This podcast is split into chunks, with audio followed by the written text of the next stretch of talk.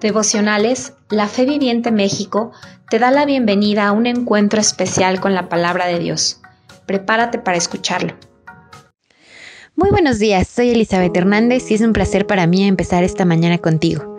Nuevamente quiero recordarte, estamos en el 2020, año de la doble unción.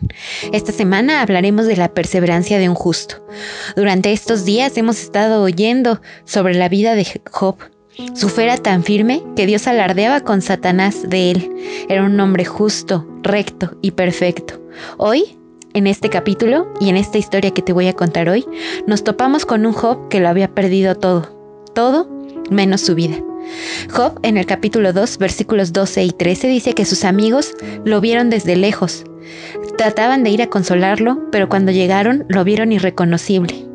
Entienden que ha perdido todo Entienden que sus palabras no pueden hacer nada para consolarlo. Entonces, solamente se rasgan las vestiduras, ponen ceniza en su cabeza y se sientan en el piso junto a él a hacerle compañía.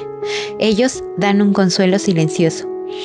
Vuelvo a repetirte, hemos hablado durante esta semana que Job era un hombre íntegro, era un hombre perseverante. Aún en medio de su dolor había contentamiento, es decir, no emitía una sola queja y estaba quieto, conforme, estaba esperando una respuesta de Dios. La palabra de hoy tiene dos enseñanzas. La primera, sé el amigo que consuela en silencio si es necesario hacerlo de esa manera.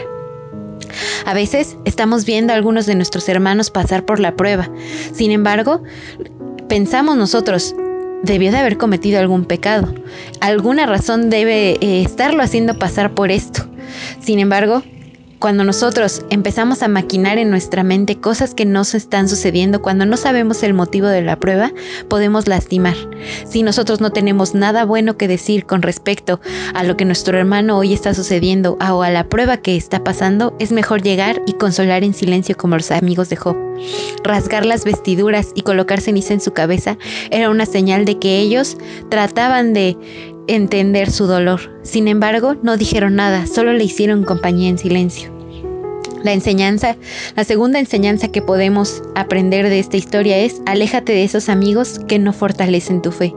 Hemos hablado que Job, aún después de la prueba, era un hombre perseverante y un hombre que había encontrado contentamiento, es decir, estaba conforme esperando en Dios, en que Dios diera una respuesta. Aléjate de esos amigos que no fortalecen tu fe, aquellos que en medio de la prueba, en vez de acercarte a Dios, te alejan más y empiezan a meter cosas en tu cabeza que entristecen tu corazón. Proverbios 18:24 dice, hay quienes parecen amigos, pero se destruyen unos a otros. El amigo verdadero se mantiene más leal que un hermano. Si hoy en medio de tu prueba no te encuentras amigos que te acerquen más a Dios, entonces esos amigos están tratando de destruirte. El amigo verdadero se mantiene más leal que un hermano, y no solamente leal a ti, sino también leal a lo que tú estás creyendo, a tu fe. Proverbios 15:4 dice, La lengua que brinda alivio es árbol de vida, la lengua insidiosa deprime el espíritu. Hoy aprendamos a ser esos amigos que consuelan en silencio si es necesario.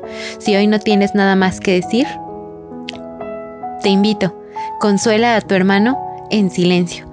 Nuevamente te repito, la enseñanza del día de hoy es una enseñanza doble. Necesitamos aprender esos amigos, hacer esos amigos que consuelan en silencio, pero también necesitamos aprender que en medio de nuestra prueba y en medio de nuestro dolor, el único que da respuestas es Dios.